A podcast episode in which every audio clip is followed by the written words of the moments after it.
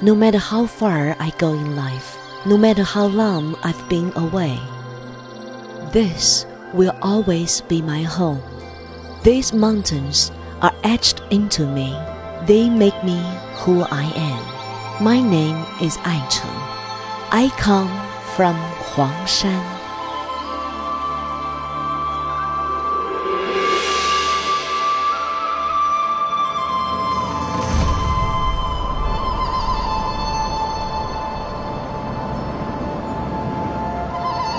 黄山 means the Yellow Mountains, an almost magical name.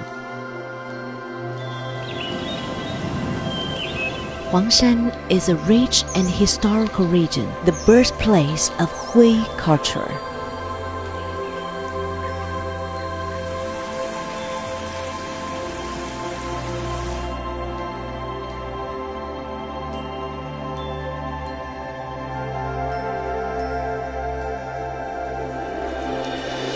Each mountaintop and river, each brick and tile of each village, each one carries an ancient story.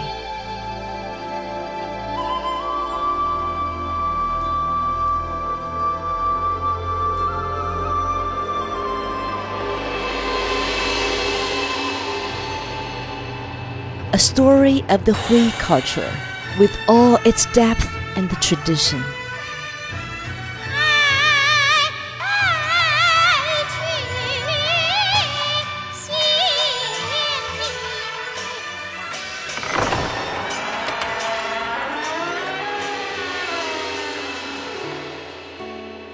This is a land of pioneers, of innovators. Our past is long and glorious.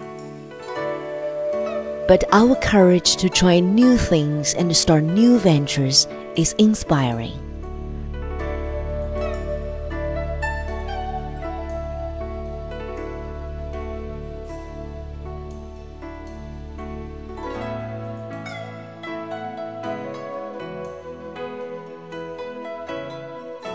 They say that China has five great mountains. If you visit them, you would never need to see another mountain again.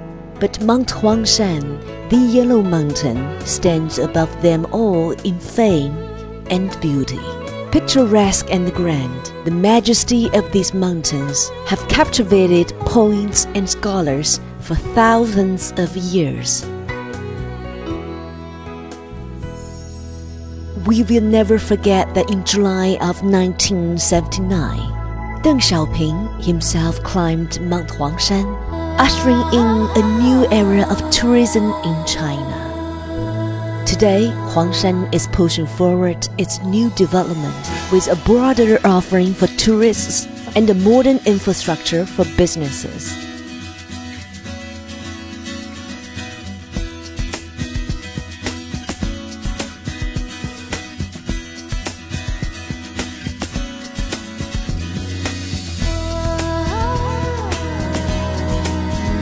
The development of Greater Huangshan and a greater tourism sector is opening up brand new opportunities in this beautiful city.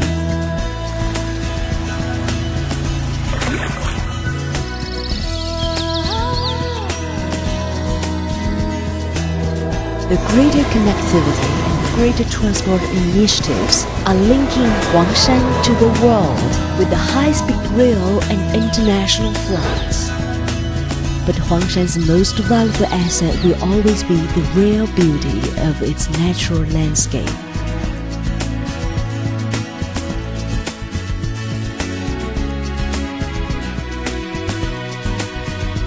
And the people of Huangshan remain true to themselves and their dreams as they push ahead with these modernization initiatives.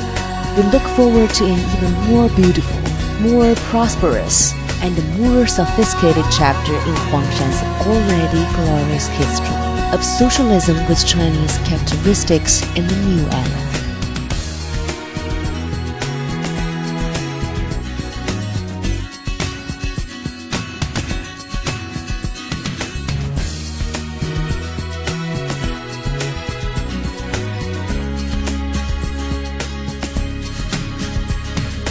This is my hometown.